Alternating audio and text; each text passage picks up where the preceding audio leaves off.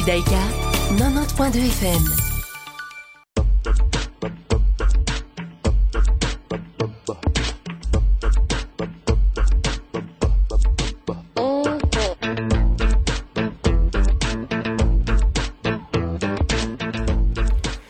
Bonjour à tous et bienvenue aux auditeurs de Radio Judaïka pour une nouvelle émission d'Europa Judaïka qui vous est proposée par le Congrès juif européen qui, je vous le rappelle, est l'organisation fêtière de 42 communautés juives en Europe. Au micro ce matin, Ethan Bergman et Ariela Wojcik pour vous parler d'histoire, de culture, de vie juive contemporaine et d'actualité. Alors nous avons pas mal voyagé au cours des dernières semaines. On a été en Italie, en Autriche, au Portugal et en Biélorussie. On, sait à quel point on a tous besoin de voyager. On, espère que vous avez apprécié ces moments en notre compagnie. Et d'ailleurs, nous savons maintenant que certains d'entre vous attendent ce rendez-vous avec impatience, ce qui nous fait énormément plaisir, évidemment. Et j'en profite pour saluer mesdames Rosenthal et Tilda Rousseau, qui sont très fidèles à nos émissions. Alors avant de nous plonger dans l'histoire de la communauté que nous allons aborder aujourd'hui en votre compagnie, nous aimerions, comme à l'accoutumée, faire un petit tour d'horizon sur l'actualité des deux dernières semaines concernant EJC, et donc le Congrès juif européen, et nos communautés juives partout en Europe. Oui, oui. Et d'abord, j'aimerais bien commencer avec, euh, enfin, pour revenir sur deux événements en particulier euh, assez rapidement. Donc, le premier, c'était le, le, 8 mars dernier, donc Journée internationale euh, des droits des femmes, où le CGE a organisé une conférence en ligne avec trois personnalités fascinantes. Euh, qui était euh, le rabbin Delphine Orviller, l'eurodéputée française Ilana Sicurel et la députée régionale bruxelloise Viviane Teitelbaum. Il était en fait question de l'intersectionnalité qui peut exister entre l'antisémitisme et le sexisme, puisque souvent ces discriminations sont prises de manière séparée, alors qu'en fait, il existe beaucoup de points communs. Et euh, juste euh, très rapidement, le message euh, qui est ressorti de cette conférence était double. Alors d'abord, tout le monde s'est accordé pour dire qu'il devait y avoir une universalité des combats, donc c'est-à-dire qu'on ne peut pas combattre une discrimination en rejetant les autres, il faut tout combattre de concert. Et enfin, nos trois invités se sont accordés sur le fait que l'éducation devait avoir une place vraiment centrale. D'ailleurs, j'aimerais bien citer cette phrase de Delphine Orviller qui expliquait que souvent les femmes se demandent si elles ont une légitimité d'être ici ou là et qu'il reste difficile pour elles d'avoir la parole ou de prendre la place euh, de dirigeante. Et donc donner plus euh, d'accès, de savoir euh, aux femmes, c'est leur permettre d'avoir un accès à ce leadership. Donc ce fut un événement vraiment intéressant qui est disponible, si vous l'avez manqué, sur notre page Facebook en français et sur notre chaîne YouTube en anglais. Et pas plus tard qu'hier, un autre événement que nous avons organisé avec euh, le docteur Emmanuel Navon, spécialiste des relations internationales et, auteur du livre The Star and the Scepter, A Diplomatic History of Israel. Et euh, donc Monsieur, Navon nous a expliqué euh, l'histoire en fait des relations du peuple juif, vraiment des temps bibliques jusque l'ère moderne de l'État d'Israël. et ce fut aussi un événement tout à fait différent de celui du 8 mars, mais pas moins intéressant. Et si vous l'avez raté, il est disponible sur notre page Facebook et sur notre chaîne YouTube, cette fois-ci les deux fois en anglais. Alors Ethan, je propose qu'on commence notre petit, petit tour d'horizon européen pour un, petit peu savoir ce qui s'est passé, prendre le pouls des deux dernières semaines. Alors, je vous emmène d'abord en Allemagne, donc à quelques mois des élections, parce qu'il y aura des élections importantes euh, en Allemagne. Le renseignement intérieur a décidé de placer le parti d'extrême droite AFD, Alternative für Deutschland, sous surveillance policière pour menace à la démocratie. Alors euh, c'est assez inédit hein, pour un parti quand même qui a une certaine importance euh, déjà en Allemagne. Cette décision, qui normalement est réservée aux groupuscules ultra radicaux, euh, elle arrive au terme de deux ans d'enquête et d'un rapport de plus de 1000 pages sur les activités et les discours haineux de certains membres du parti. Alors, comme on s'y attendait, le président de la communauté juive d'Allemagne a salué cette décision, puisqu'on sait à quel point euh, la communauté et, l'ensemble des démocrates sont inquiets par la montée en puissance de ce parti. Et l'AFD, quant à lui, a évidemment attaqué cette décision en justice. Donc, nous allons suivre ces développements dans les quelques semaines qui vont venir. L'AFD qui avait dit euh, notamment que les chambres à gaz étaient un détail euh, on, en connaît d'autres qui, se sont exprimés de la sorte. Alors, euh, on reste en Allemagne et là, il y a une histoire plus positive qui s'est passée à Halle. Et donc, pour, être tout à fait honnête avec vous, au moment de, de, de, l'attentat à Halle, moi je ne connaissais pas cette ville, je n'avais jamais entendu parler. Maintenant, malheureusement, elle est connue euh, parce qu'elle a été meurtrie par l'attentat antisémite de 2019. Et je ne sais pas si vous vous rappelez, mais euh, l'auteur de, de l'attaque la, avait initialement visé une synagogue, et puis il s'était euh, il, s'est tourné vers le kebab tout proche. Il a pris pour cible, et il y a même eu des victimes, deux personnes, euh, je crois, une personne qui a acheté un kebab et l'autre personne qui était le propriétaire, euh, voilà, on, sont morts euh, malheureusement suite à cette attaque terroriste. Eh bien, figurez-vous que euh, l'Union des étudiants juifs d'Allemagne a mené une action euh, pour sauver ce restaurant de la faillite, et ils ont récolté plus de 30 000 euros qu'ils ont euh, versé donc à, à, ce restaurant. Je trouvais que c'était un bel acte de solidarité qu'il fallait mentionner. Effectivement, très belle histoire. Et moi, je propose maintenant qu'on aille vers la France.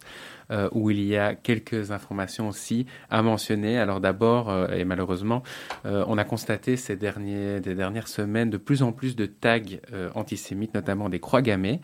Et alors on en parle parce que ça, ça s'est éparpillé sur plusieurs semaines, notamment à Lyon et à Rennes.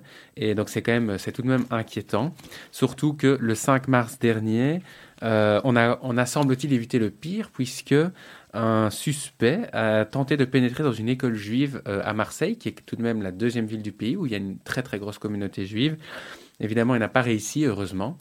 Et euh, il s'est quand même euh, tourné vers une supérette cachère non loin de là. Il n'a pas non plus réussi à y pénétrer. La police l'a arrêté à temps. Donc on a sûrement évité le pire. Enfin, euh, une dernière information qui nous vient de France. Donc c'est euh, en ce qui concerne euh, le cas de l'assassinat de Sarah Halimi. Donc pour rappel, c'est une, une dame qui avait été assassinée de manière assez barbare par un individu qui criait apparemment Allah Akbar. Et les cours inférieurs, en fait, avaient estimé que euh, cet homme était sous emprise de stupéfiants et que donc il était euh, non responsable de ses actes, dans ce qui, de toute évidence, euh, est un acte antisémite. Et donc ce cas, aujourd'hui, est, est examiné par la Cour de cassation. Et bien entendu, nous garderons un œil sur ce jugement dans les jours et semaines qui viennent. Et on espère que ce jugement ira dans le bon sens. Alors moi, je vous emmène euh, outre-Manche, donc à Bristol. Un professeur d'université a fait scandale en tenant des propos antisémites lors d'un cours en ligne. Alors les étudiants juifs ont tout de suite euh, réagi et dénoncé ces propos alors que certains professeurs ont quant à eux publiquement exprimé leur soutien à leurs collègues euh, au nom de la liberté d'expression. Et ce scandale a finalement pris une ampleur nationale puisque 100 parlementaires britanniques issus de sept formations politiques différentes ont signé une lettre qui condamne le professeur pour incitation à la haine. Et ils s'en sont également pris aux autres professeurs qui ont exprimé leur soutien en disant que c'était tout à fait euh, scandaleux et qu'il n'y avait pas lieu euh, de, laisser ce genre de propos euh, non, sanctionnés dans le cadre d'une université en plus. Et ils ont appelé le le recteur de l'université à réagir avant que davantage de dégâts ne soient causés. Et on va terminer euh, notre petit tour d'horizon par la Suisse, où la communauté juive a exprimé son souhait de voir la ville de Berne, donc la capitale, accueillir un mémorial national de la Shoah. Donc il existe en Suisse de multiples mémoriaux locaux, euh, mais il n'y a toujours pas de mémorial national, et donc la communauté juive s'est dit prête à prendre l'initiative pour voir apparaître une structure nationale, euh, à l'instar de ce qui existe dans d'autres pays. Voilà, donc euh, nous allons maintenant introduire la communauté fascinante que nous allons explorer aujourd'hui. Et pour ce faire, je vous propose d'écouter un petit morceau qui ne vous laissera certainement pas de marbre.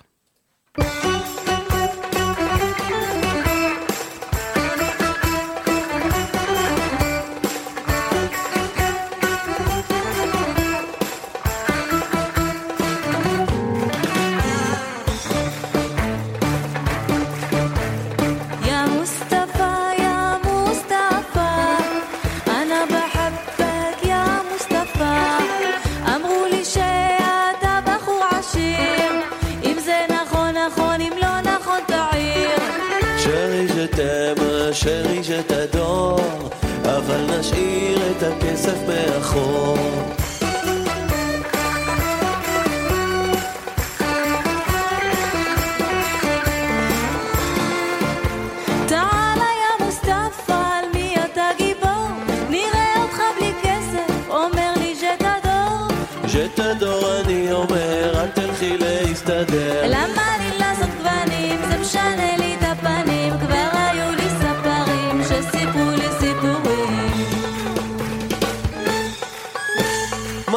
שמניע אותך בוא נמור אולי תסבירי לי את הסיפור.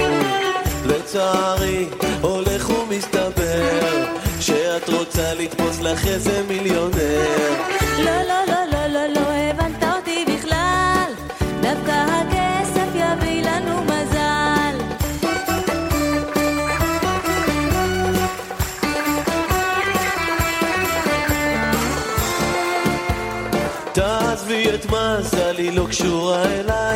עכשיו היא מטיילת עם מוסטפא בהוואי.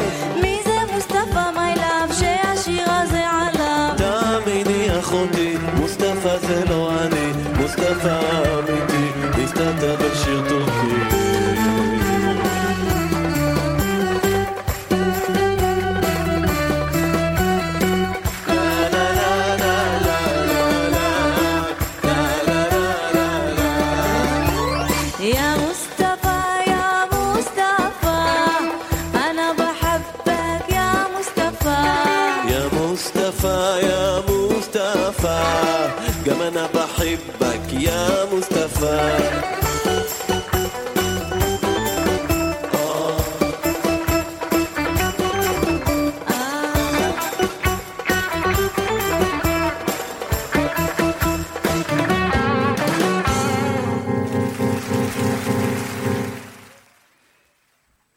Pour les auditeurs qui nous écoutent et ceux qui nous rejoignent, nous venons d'écouter le célèbre Ya Mustafa, reprise ici et adapté par David Dor et Eti Ankri et composé par Dario Moreno, célèbre chanteur et compositeur turc et juif, ayant d'ailleurs commencé sa carrière à des fêtes de bar mitzvot. Et vous l'aurez compris, nous partons aujourd'hui dans le sud, en Turquie, pays où le destin de la communauté juive est passionnant et ne manque pas d'histoires surprenantes. Alors la Turquie, terre où se rencontrent les cultures, terre de passage, nous aurons d'ailleurs euh, l'occasion de parler de la Belle Porte, est un pays où l'Europe et l'Orient se rencontrent, offrant une culture unique. À cela s'ajoute une histoire riche, la Turquie, l'Empire ottoman, l'Anatolie, bien qu'excentrés géographiquement euh, en Europe, sont depuis des millénaires au cœur de l'histoire européenne. Route des croisades, route de la soie, tantôt terre d'accueil, tantôt terre d'exil. Entre l'odeur des épices d'Orient et celle des loukoums frais, c'est le voyage que nous vous proposons ce matin. Et pour commencer, nous allons bien entendu évoquer l'histoire euh, impressionnante euh, de, cette communauté, euh, car beaucoup pensent que l'histoire de la communauté juive, elle commence avec l'arrivée des séfarades, notamment de la péninsule ibérique, mais en réalité, l'histoire des juifs sur le territoire turc moderne, elle débute bien avant la migration de ces juifs en Anatolie. Pour rappel, l'Anatolie, c'est pas tout à fait la Turquie moderne, c'est en gros la plupart du territoire sans le petit bout européen et sans la partie est, euh, c'est-à-dire frontalière de la Géorgie, de l'Arménie, de l'Iran et de l'Irak. Euh, donc c'est une zone qui borde la mer Égée et euh, qui va jusqu'à la mer Noire. Et donc en effet, cette histoire, étant donné euh, la proximité géographique avec le centre névralgique du judaïsme qui est Jérusalem, elle commence il y a plusieurs millénaires et bien avant le christianisme. Et comment est-ce qu'on sait ça? En réalité, c'est la découverte de vestiges de constructions juives, notamment des ruines d'anciennes synagogues et de pierres tombales, qui datent d'au moins d'au moins 220 avant notre ère qui attestent d'une présence juive extrêmement ancienne. Alors, cette découverte, elle a été faite euh, dans la région de ce qu'est aujourd'hui la ville d'Izmir, donc euh, vers Sardes, Fossé, Prienne, euh, donc le long de la mer Égée. Et donc, on sait que euh, il y a 2250 ans environ, il y avait euh, des Juifs qui vivaient là, sous domination grecque à l'époque. Et alors, malgré cette période qui est quand même restrictive et oppressante pour les Juifs, il faut le dire, sous les lois chrétiennes de l'Empire byzantin, les communautés juives d'Anatolie ont prospéré à travers les siècles. Et puis commence la conquête turque de la région. Lorsque les Ottomans ont pris la ville de Bursa en 1326, Orhan Gazi, alors souverain turc, a octroyé à la communauté juive opprimée sous la domination byzantine l'autorisation de reconstruire la synagogue Etz Achaim, arbre de vie, qui est restée en service jusque dans les années 1940. On comprend mieux maintenant pourquoi les Juifs, alors opprimés par les Byzantins, ont accueilli les Ottomans en sauveurs. Au début du XIVe siècle, les Juifs expulsés de Hongrie, de France, de Sicile et encore d'autres endroits malheureusement ont émigré vers les terres ottomanes. Et dès le début du XVe siècle, les, Ottomans ont même activement encouragé l'immigration juive. Dans une lettre envoyée aux communautés juives d'Europe vers 1454, Itzhak Sarfati, donc Sarfati qui veut dire qu'il vient de France, il était alors grand rabbin d'Edirne, invite ses corélégionnaires à quitter les tourments qu'ils endurent dans la chrétienté et à rechercher la sécurité et la prospérité en Turquie. Et lorsque le sultan Mehmed II, dit le conquérant, a pris Constantinople en 1453, ce qui a d'ailleurs signé à ce moment-là la fin de l'Empire romain d'Orient, il a rencontré une communauté juive romaine opprimée qu'il a accueillie avec grand enthousiasme. Dans l'Empire ottoman, les Juifs pouvaient par exemple commercer sans restriction. Et après les expulsions des Juifs de la péninsule ibérique de 1492, l'offre de refuge du sultan Bayazid II a donné un nouvel espoir aux séfarades persécutés. Et l'arrivée des séfarades était tellement massive, elle se chiffrait tout de même à des dizaines de milliers de personnes, qu'elle a fini par modifier la structure même de la communauté qui était sur place, qui étaient les juifs romagnotes, qui ont fini par être totalement absorbés par cet arrivage de, de séfarades. D'où cette pensée d'ailleurs que euh, l'histoire des juifs euh, dans l'Empire ottoman commence en fait avec euh, l'arrivée de ces séfarades. Exact. Les Juifs s'installent partout dans l'Empire, notamment à Constantinople et à Thessalonique. Et grâce à leur lien avec leur terre d'origine, ils vont grandement contribuer au rayonnement tant économique que diplomatique de leur terre d'accueil. Alors il y aura des règles fiscales injustes qui vont quand même leur, leur, être imposées, mais en comparaison avec la vie des Juifs dans l'Europe chrétienne à la même époque, cela semble être un moindre mal. Alors au fil des siècles, un nombre croissant de juifs européens qui fouillaient les persécutions dans leur pays d'origine vont s'installer dans l'Empire ottoman, dont un certain Joseph Nassi, illustre personnage dont nous avons raconté l'histoire dans notre émission qui était consacrée aux juifs du Portugal. Il y a aussi de nombreux juifs qui ont fouillé les pogroms de la fin du 19e siècle en Russie et la révolution bolchevique de 1917. Donc il y a vraiment une population qui vient de toutes sortes d'horizons qui se retrouve sur, euh, euh, dans l'Empire ottoman. Et pendant les 300 ans qui ont suivi les expulsions d'Espagne et du Portugal, la prospérité des Juifs ottomans rivalise avec celle de l'âge d'or espagnol. Avec une population de près de 30 000 personnes, Constantinople, qui sera plus tard renommée Istanbul, est ainsi devenu l'un des plus importants centres du judaïsme en Europe. Oui, alors effectivement, euh, on parle de prospérité et, outre euh, les chiffres et les, dates, euh, cette prospérité, il faut quand même bien se, remettre, enfin, bien regarder de quoi on parle. Donc, on a quand même une académie talmudique qui est créée à Edirne, donc est aujourd'hui une ville à la frontière avec la Grèce et qui abrite d'ailleurs, je pense, une synagogue assez remarquable. Euh, donc cette académie talmudique, elle est créée avec la participation de nombreux philosophes, de penseurs, d'érudits, euh, notamment séfarades pour le coup, et elle va former des étudiants de toute l'Europe. Donc on ne parle pas uniquement de l'Empire ottoman, on parle vraiment de toute l'Europe. Euh, en ce qui concerne euh, l'imprimerie, donc les premières presses euh, imprimées de l'Empire ottoman, elles sont créées en 1493 par les frères David et Samuel ibn Nachmias, qui avaient eux aussi émigré d'Espagne. Et entre le début du XVIe et la fin euh, du XVIIIe siècle, Istanbul est, en fait un des principaux centres d'édition hébraïque. Donc c'est quand même, ça prouve bien que cette prospérité, elle est, elle est réelle. On va plus loin parce que à la cour du sultan, la plupart des médecins, ils sont juifs.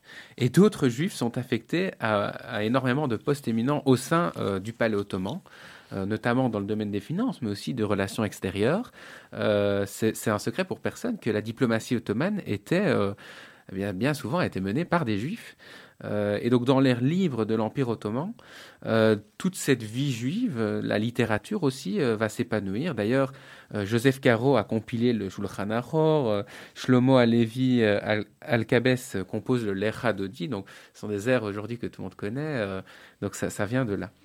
Et, euh, ben tout ça, euh, malheureusement, ça va, ça va. La Première Guerre mondiale, euh, elle va mettre fin euh, à la gloire de l'Empire ottoman, qui, il est vrai, depuis quelques décennies, était déjà en déclin.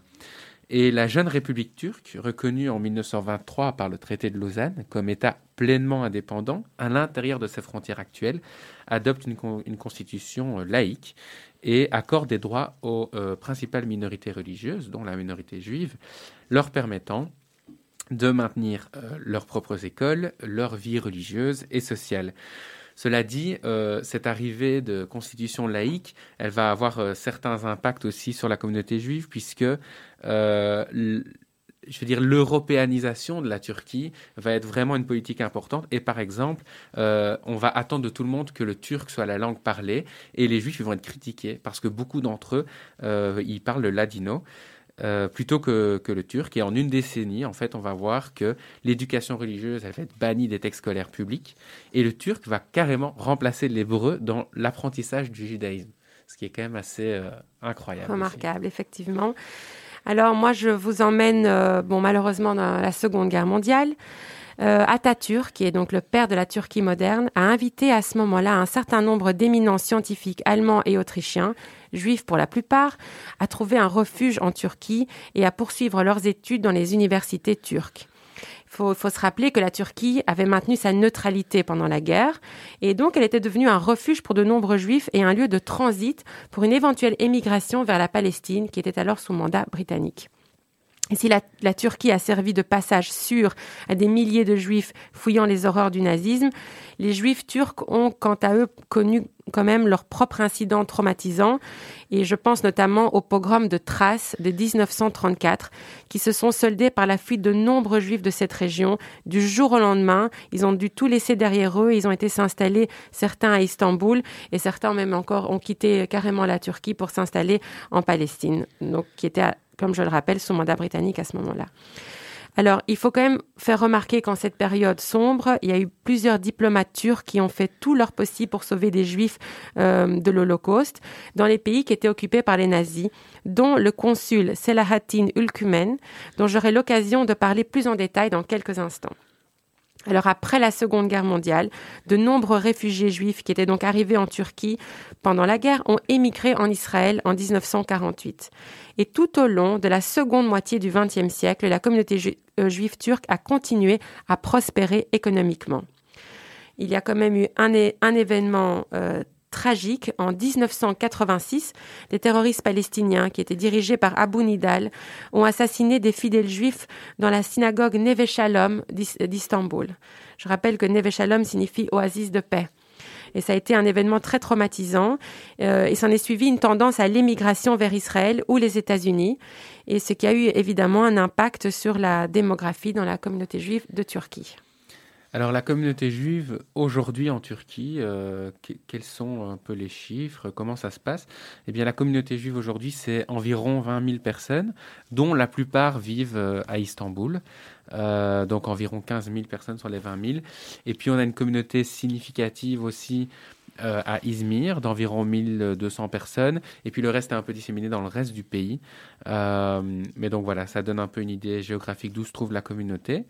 Et euh, cette communauté, euh, notamment à Istanbul, elle entretient un complexe scolaire qui comprend des écoles primaires et secondaires et qui accueille environ 600 étudiants. Il y a aussi un journal hebdomadaire qui s'appelle Shalom et qui est publié en turc, mais avec toujours une page de judéo-espagnol. Euh, et cette communauté, elle est présidée par Erol Cohen et Isaac Ibrahimzadeh. Alors aujourd'hui, il existe à Istanbul 26 synagogues actives, ce qui est quand même euh, pas mal, euh, dont la synagogue Neve Shalom euh, dont, dont Ariela vient de, parler, à Karakoy, euh, qui est en fait l'une des plus remarquables. Donc parmi les autres synagogues à pas manquer, quand vous aurez l'occasion de voyager à nouveau, euh, il y a la synagogue Ariba dans le quartier historique de Balat à Istanbul, vieille de cinq siècles. Et puis il y a aussi euh, une synagogue euh, ashkénaze tout près de la tour Galata, qui est euh, la seule synagogue ashkénaze de la ville. Donc le premier et unique musée juif de la Turquie est aussi à ne pas manquer. Il a été inauguré en novembre 2001. Et en fait, euh, ce musée, il a vraiment une histoire euh, assez, euh, une belle histoire, puisqu'il est mis en place à, l'initiative de la, de la Queen Centennial Foundation, qui est créée en 1989 par 113 citoyens juifs et musulmans, donc de, citoyenneté turque. Euh, et donc, pourquoi est-ce que c'est créé à ce moment-là? Parce que ça célèbre le 500e anniversaire de l'arrivée des séfarades dans l'Empire ottoman. Et évidemment, ce musée euh, ne serait pas euh, aussi euh, énigmatique s'il n'était pas situé dans une ancienne synagogue qui existe depuis 1671. Et je voudrais aussi ajouter, Ethan, que c'est une, une communauté très belle, très solidaire, qui s'occupe, euh, elle, organise énormément de, programmes pour les jeunes, pour euh, encourager le leadership. Ils ont été extrêmement solidaires maintenant pendant la période de la pandémie. Donc voilà, c'est une communauté qui que je trouve magnifique et qui, qui nous est très cher, nous, au Congrès du européen. Et, oui, très riche aussi. aussi. Alors moi, je voulais euh, parler d'un un petit peu des relations euh, donc euh, Turquie-Israël. Donc il faut savoir que la Turquie, en, en, 1947, elle a voté contre le plan de partition euh, des Nations Unies, euh, mais ça n'a pas empêché Israël d'ouvrir sa première représentation diplomatique à Ankara en 1950, et ce fut d'ailleurs la première représentation de l'État hébreu dans un pays musulman. Alors, après 1956, la Turquie, qui se sentait menacée par le nationalisme de Nasser et par l'expansionnisme soviétique, avait décidé d'augmenter sa coopération avec les services de renseignement israéliens. Et il y a eu même un, un événement qui nous paraît complètement euh, fou aujourd'hui, mais à la fin de 1958, il y avait une agence de renseignement triangulaire qu'on appelait le Trident, qui a été créée et qui comprenait le Mossad, les services de renseignement turcs et iraniens. C'est fou, effectivement. Comme quoi tout peut changer. Euh, voilà. Euh, le but était d'échanger des informations sur l'Union soviétique, qui euh, en fait menaçait par son désir d'expansionnisme et de contrôle d'influence sur la région, et sur les États arabes qui étaient eux-mêmes pro-soviétiques. Et dans les années qui ont suivi, et parce que bon, la Turquie avait besoin de soutien sur la question de Chypre aux Nations Unies, à ce moment-là, euh, les relations diplomatiques avec Israël se sont détériorées parce que voilà, ils, ne pouvaient pas se permettre euh, voilà, de, s'aliéner euh, tout le soutien des, des autres pays dont ils avaient besoin à ce moment-là. Alors, après la révolution islamique d'Iran en 1979, qui menaçait le modèle de la Turquie en tant qu'État laïque, et en raison aussi du soutien de l'Iran à la Syrie voisine d'Afez al-Assad, la Turquie s'est de nouveau rapprochée d'Israël et a établi des relations diplomatiques en 1992. Euh, quatre ans plus tard, les deux pays ont même signé des accords de coopération militaire et ont conduit des exercices militaires conjoints. Donc là, on était vraiment, euh, comme on dit, en, en honeymoon. Voilà. Voilà. Bon, alors euh, les relations se sont refroidies ces dernières années. Euh, voilà, je ne dois pas vous expliquer. Il y a eu des tas d'incidents et d'événements euh, qui ont été fortement commentés par la presse. Mais la situation est tellement volatile au Moyen-Orient qu'il est difficile de dire avec exactitude l'état de relations au jour le jour, ça, ça change tellement vite. Toujours est-il qu'il est intéressant de noter qu'après El Al, le second transporteur à opérer en Israël n'est autre que Turkish Airlines. Donc voilà, je vous laisse tirer vos conclusions. Euh, pour notre prochain interlude musical, Ethan, parce qu'on a raconté énormément de choses, je pense qu'il faut un petit peu maintenant se reposer. On reste en Turquie et nous vous proposons quelques ondes de 1997 avec le fameux Tarkan et son célèbre titre Simarik, mieux connu sous le nom de Kiss Kiss. On écoute. Mouah.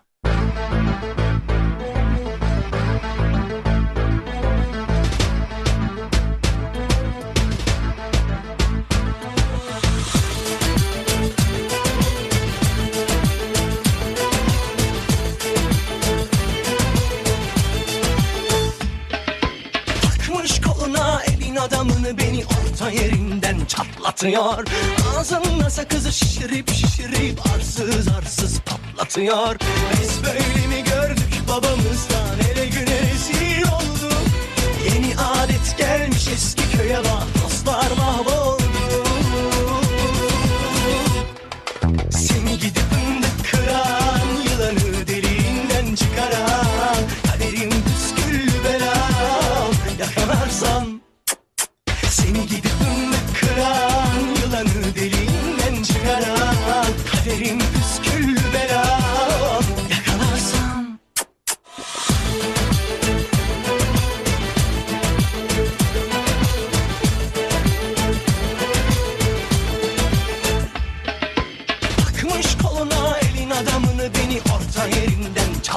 çatlatıyor Ağzında sakızı şişirip şişirip arsız arsız patlatıyor. Biz böyle mi gördük babamızdan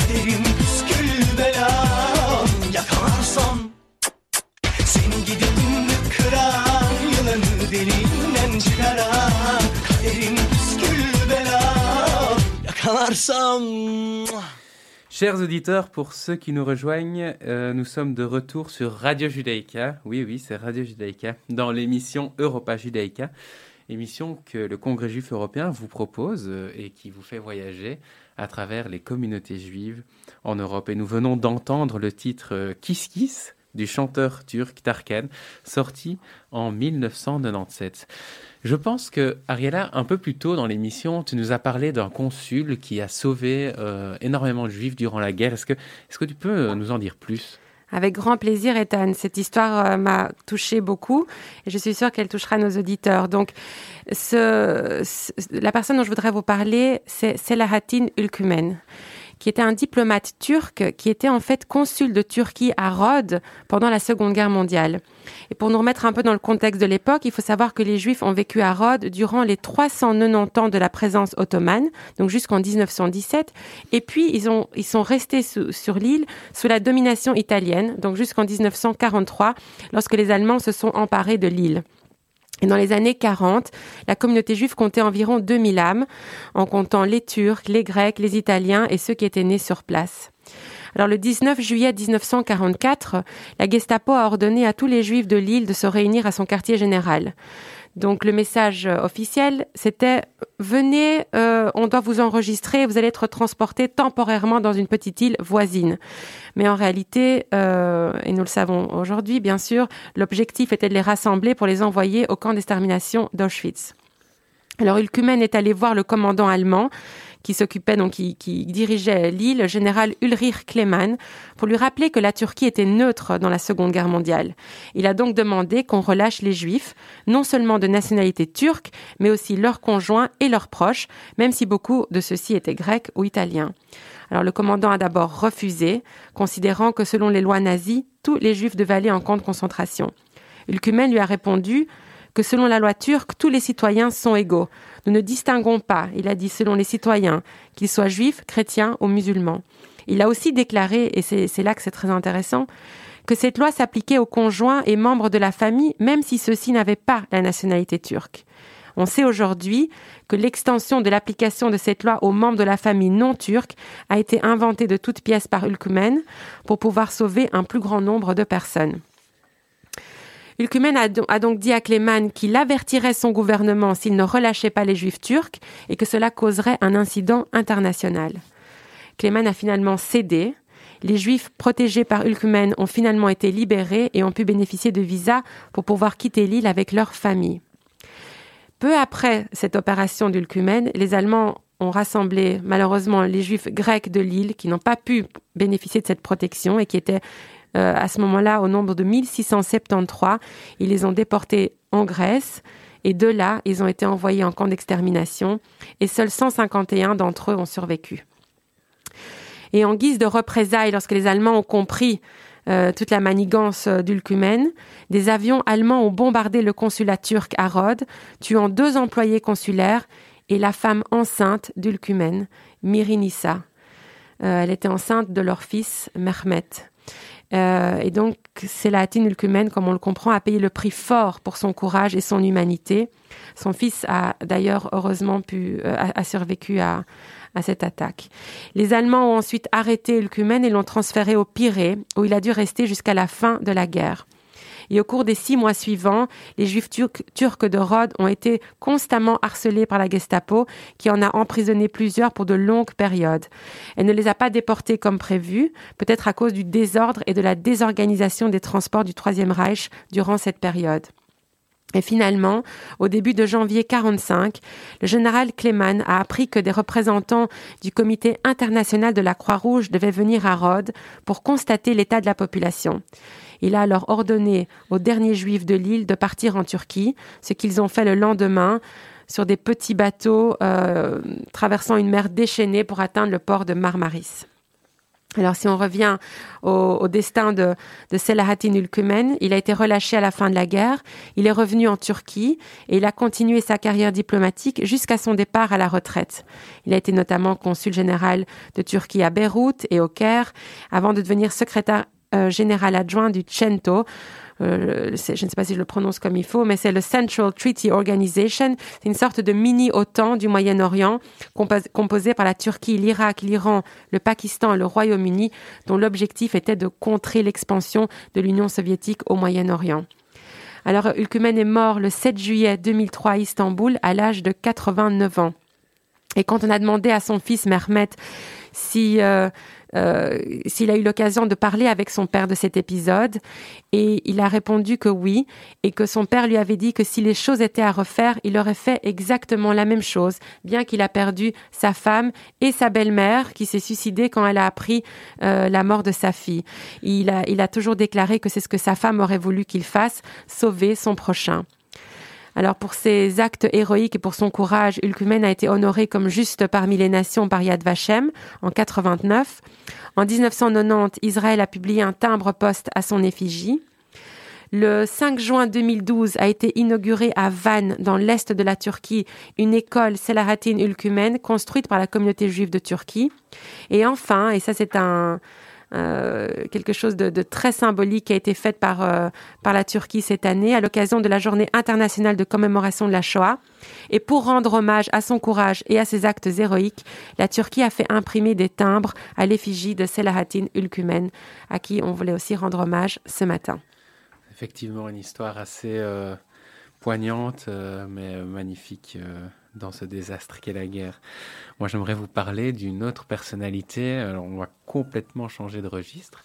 Euh, c'est une personnalité, déjà, ça se passe il y a plusieurs siècles, euh, mais elle n'en est pas moins intéressante parce que les effets qu'elle a euh, sur notre vie, sur le monde juif encore aujourd'hui, sont énormes.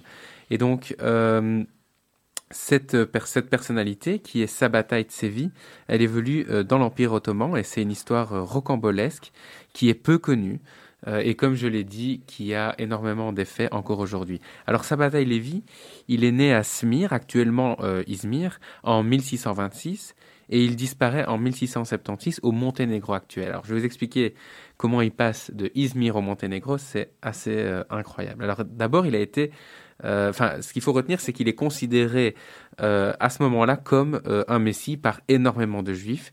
Et en fait, il est l'inspirateur euh, d'une secte turque, euh, mieux connue sous le nom des Sabbatéens ou Donm.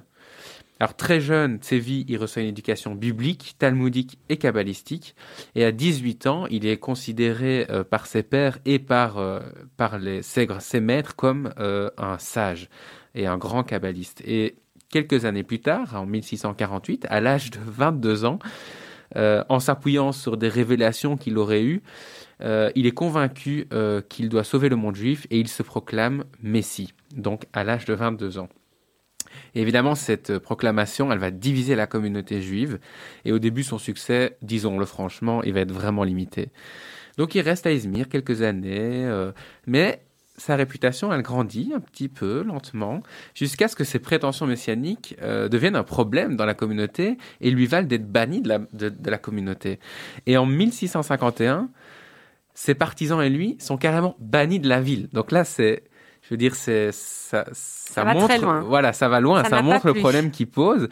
Et en fait, je ne sais pas si c'était la meilleure chose à faire puisque euh, Tsevi va s'installer à Constantinople, qui est une ville encore plus grande et où il va trouver beaucoup de soutien qui vont lui permettre euh, de voyager euh, dans l'Empire. Il va s'installer à Salonique euh, juste après, donc aujourd'hui en Grèce, où il va développer aussi un fort prosélytisme centré sur sa messianité, évidemment. Euh, et il y trouve aussi énormément de succès, euh, les milieux juifs le soutiennent, mais comme euh, à Izmir, il va finir par être expulsé par les autorités rabbiniques de la ville, puisque ça ne convient pas menace. à tout le monde, exactement. Et donc après une errance euh, un peu mal connue, il, va en Égypte, il a vraiment fait le tour euh, du Moyen-Orient, il va s'installer en Égypte, où là aussi il va engranger de nouveaux partisans, et ce qui va lui permettre d'aller à Jérusalem en 1663, euh, d'où il va retourner à Izmir en passant par Alep. Et son pouvoir, en fait, à ce moment-là, il est immense. Et quand il arrive à Izmir, il parvient à remplacer le grand rabbin. Donc c'est dire euh, la... Il a fait du chemin, mais il est revenu euh, exactement. couronné de succès. Il est revenu couronné de succès et surtout, les autorités religieuses qu'il avait bannies de la ville, il, il, il parvient à les renverser. Et euh, ce qui est intéressant, c'est que énormément de communautés partout en Europe et au Moyen-Orient se mettent à vendre leurs biens et à se préparer au départ pour la Terre Sainte parce qu'ils sont persuadés que Tsevi, il va permettre la renaissance du royaume d'Israël. Certaines règles religieuses vont même être mises en question parce que en fait, c'est le Messie, donc euh, pourquoi est-ce qu'il faut suivre telle ou telle euh, règle? Et donc euh, tout cela, en fait, va engranger beaucoup de désordre et beaucoup de nouvelles divisions. Il va finir par être dénoncé par des rabbins aux autorités de l'Empire et il sera convoqué au palais du sultan en 1666. Alors 1666, c'est selon Tsevi l'année de l'Apocalypse, hein 666. Donc voilà. Et nous sommes toujours là. Oui, et nous sommes toujours là, effectivement. Et donc, euh, le sultan, ni une ni deux, il va le faire emprisonner. Et euh, coup de tonnerre, Tsevi va se convertir à l'islam en prétextant un ordre divin. Il va maintenir quelques pratiques juives et tout ça, mais voilà, il y a une cassure, il déçoit, et petit à petit, il va perdre ses fidèles. Ce qui causa, enfin, toute cette histoire, ça va causer un traumatisme vraiment profond, non seulement dans la communauté juive, mais aussi dans le monde musulman. Et il est finalement exilé par le sultan Mehmed IV dans l'actuel Monténégro, où sa tombe fut redécouverte il y a 35 ans, en 1985. Et il va falloir des années aux communautés juives pour que les rabbins puissent reprendre en main les communautés euh, qui ont été touchées par euh, Tsevi et ses partisans. Euh, et en fait, pourquoi est-ce que je disais que ça avait toujours un impact sur le monde juif aujourd'hui? C'est une des raisons pour lesquelles le judaïsme devient très méfiant à l'égard euh, de la mystique et du messianisme.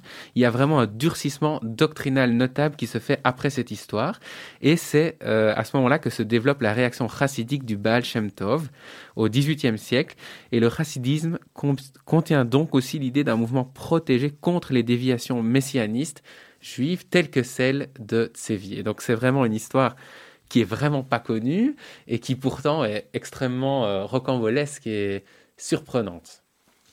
C'est le moins qu'on puisse dire, Ethan. Un petit morceau musical? Allez, on y va, on va écouter la chanteuse Linette avec Yatsine Yamina.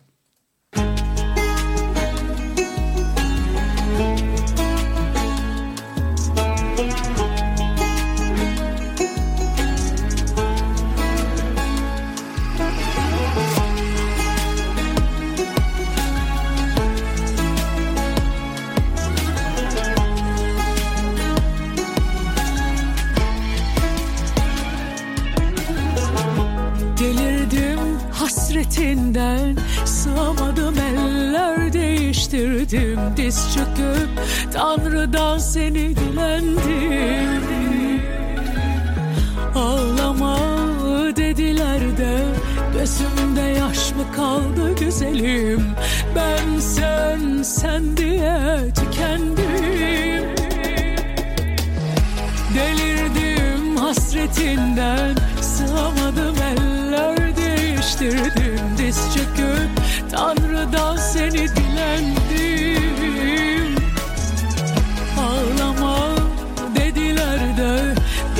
Gözümde yaş mı kaldı güzelim? Ben sen sen diye tükendim. Yatsın yanıma Sarılmasın dönsün uyusun. Bir gece kalsın benimle Kırk yılım onun olsun. Yatsın yanıma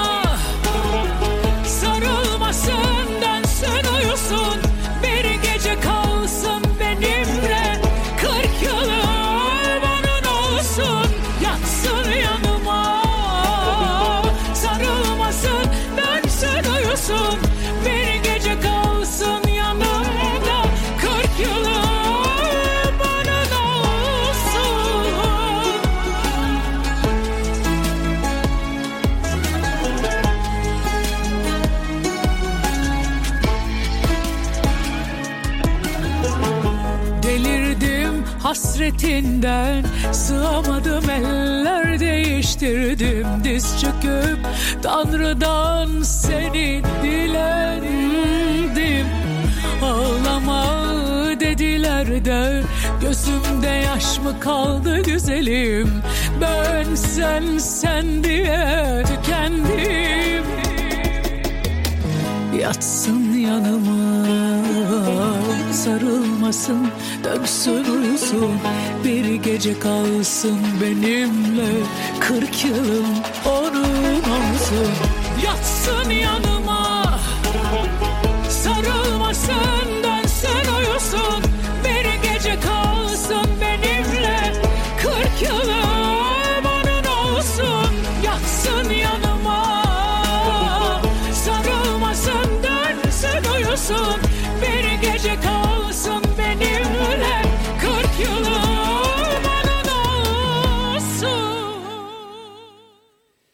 venons d'entendre la chanteuse Linette avec le titre Yatsin Yamina et Linette qui est une chanteuse turco-israélienne qui nous a un peu mis euh, de la qui nous a chaleur. réchauffé le cœur avec sa belle voix, euh, et qui d'ailleurs, je crois, euh, a un grand succès en Turquie. Euh, Énorme succès, cette vidéo, qui est cette chan- sa, sa chanson toute récente, a 6 millions de vues quand même. Tout de même, Voilà. tout de même.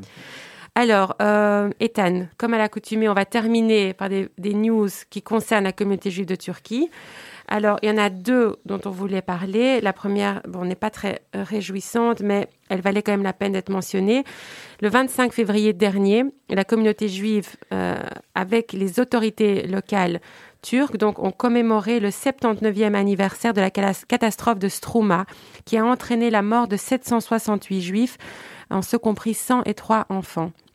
Alors ce tragique épisode, il a commencé le 12 décembre 1941, lorsque 769 juifs ont embarqué à bord du Struma dans le port romain de Constanta. Alors qu'est-ce qui s'est passé? Ils ont été témoins du massacre des juifs de Bessarabie et de la Bucovine, et donc ils étaient désespérément à la recherche d'un moyen pour fuir l'Europe. Donc ils sont montés à bord du Struma, qui était une très frêle embarcation, qui a vraiment eu du mal euh, à, à rester à flot. Et la première escale euh, était Istanbul. Et ce, malgré le fait que les passagers n'avaient pas de visa pour la Turquie. Et donc, une fois qu'ils sont arrivés sur place, les passagers n'ont pas été autorisés à débarquer. Et pendant près de dix semaines, ils ont dû rester à bord, sans possibilité d'être transférés dans un camp de transit sur le continent. Et il faut savoir que malheureusement, au même moment, les autorités britanniques ne voulaient pas accepter ces réfugiés dans la Palestine sous mandat, euh, de peur de créer un précédent. Donc, ils se sont, euh, tous ces passagers se sont euh, retrouvés carrément bloqués et dans une situation infernale.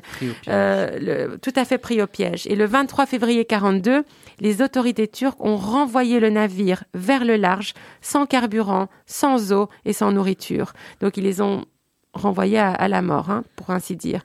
Et dans les heures qui ont suivi, le Stroma a été torpillé par un sous-marin soviétique qui l'a pris par erreur pour un navire allemand. Et toutes les personnes à bord se sont noyées, sauf une. Voilà, euh, donc les autorités turques ont rendu hommage à ces hommes, ces femmes et ces enfants au destin tout à fait tragique. Euh, voilà, donc ça, il, fallait le mentionner parce que c'est un épisode de l'histoire qui est assez peu connu, je pense. Tout à fait. Et donc, euh, comme euh, on l'a si bien dit juste avant, euh, on va quand même essayer de terminer sur une note un peu plus positive.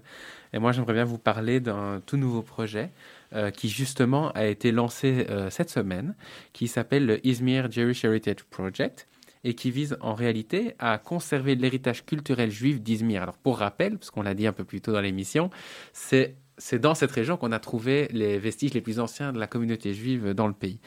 Et donc, euh, ce projet qui vise à conserver l'héritage culturel juif, il est cofinancé euh, par la Commission européenne et il va s'étendre sur trois ans. Alors, en quelques mots, euh, qu'est-ce que c'est?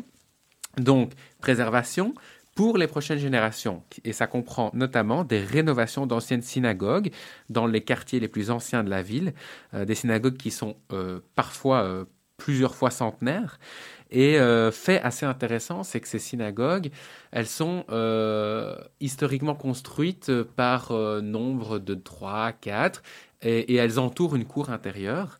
Et le but vraiment ultime de ce projet, c'est de rénover ces synagogues et d'en faire vraiment euh, non seulement une attraction touristique, mais aussi culturelle euh, pour les touristes, qu'ils soient euh, du Turquie ou internationaux, et d'en faire vraiment un musée à ciel ouvert, euh, un musée en plein air, quoi. Et c'est vraiment un projet euh, magnifique puisque il y a vraiment l'idée de rénovation, il y a l'idée de culture, et puis surtout, surtout, euh, tout autour de ce projet, il y a toute une communication qui se met en place, euh, notamment euh, vers l'étranger, mais aussi vers, les différentes parties de la population turque. Et donc, on n'en doute pas que ça va favoriser le dialogue entre cultures et la préservation du patrimoine historique turc, dans ce cas-ci juif. Donc voilà, je ne vais, pas en parler pendant des dizaines de minutes, même si on pourrait. Je vous invite à, consulter notre site web où vous trouverez plus de détails. Et, euh, et voilà, c'était important de le dire. Alors, Un un beau, un beau message pour le vivre ensemble. On en a besoin en ce moment. exactement. Et en plus, euh, ça se passe vraiment dans la, la ville historique euh, de la communauté juive, donc c'est magnifique. Et donc voilà, j'ai l'impression que c'est déjà un peu le moment de, se dire au revoir. Mais avant de vous quitter, j'aimerais vous rappeler que euh, vous pouvez retrouver toutes les informations dont on a parlé précédemment, y compris euh, nos conférences en ligne, sur euh, notre site web www.eurojukong.org. Tout est disponible aussi sur nos réseaux sociaux, donc Facebook, Twitter, Instagram, donc at Eurojukong. Et en ce qui concerne la Turquie, vous trouverez sur notre site internet rubrique Turquie euh, où vous aurez un lien vers le site web de la communauté.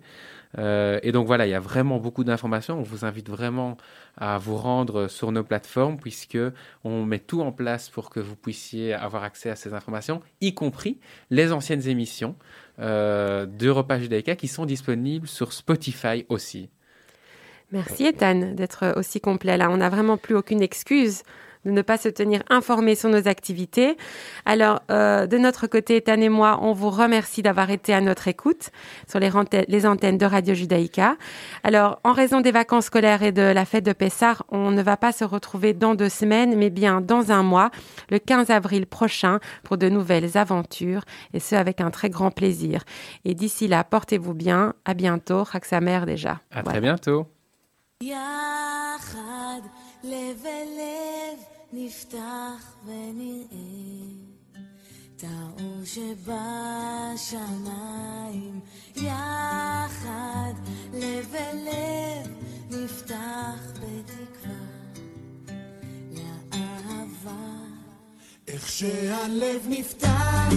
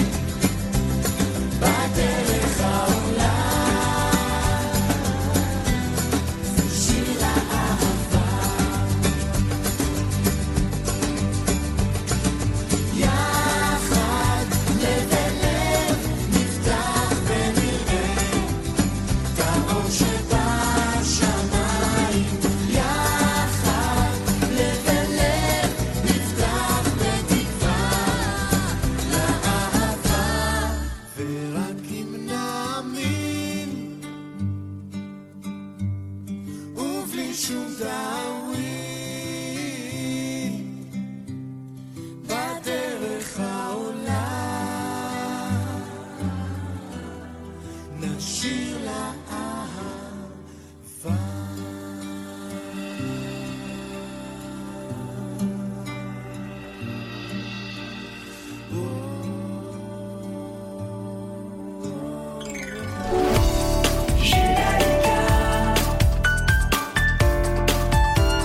Judaïka 90.2 FM.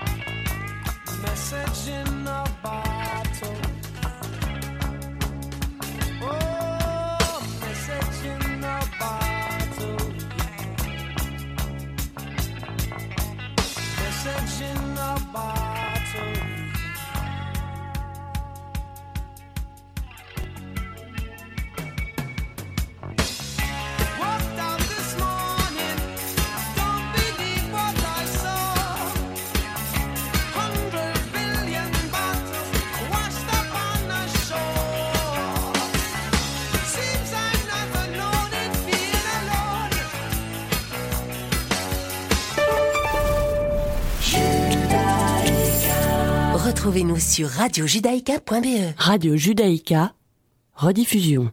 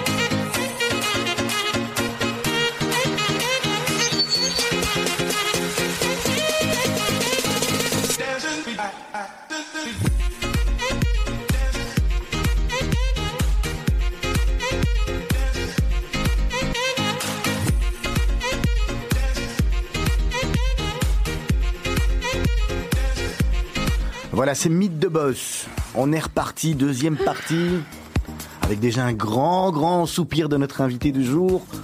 Bonjour Béa Ercolini, vous allez bien? Inspiré, expiré, je vais au yoga Kundalini vendredi.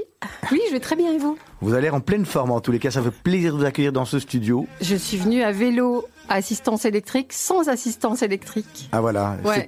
C'était- pour faire du sport ou parce que la batterie était euh, J'ai- parce que la batterie était naze? J'ai oublié que ça se chargeait, ces petites ah, ouais. choses-là. ouais. Ah ben voilà. Nous en tous les cas, on est ravis de vous recevoir. Merci, je suis Bah. ravie d'être là. Plein de questions à vous poser. C'est vrai que vous connaissez bien la maison hein, pour avoir pratiqué avec Brigitte. euh. À mon avis, ça doit être votre place là. Vous êtes installé euh, plus ou moins. Oh non, je les ai toutes faites, à part la vôtre. Ah ben voilà. Bah, Celle-là, on la donne pas. hein. Mhm. Voilà, et avec moi chaque semaine Serge Bézère. Bonjour Serge. Bonjour Olivier, bonjour Béa. Voilà. Bonjour. On a plein de plein de questions à vous poser. On a envie de mieux vous connaître. Journaliste, multimédia, activiste et entrepreneur social belge.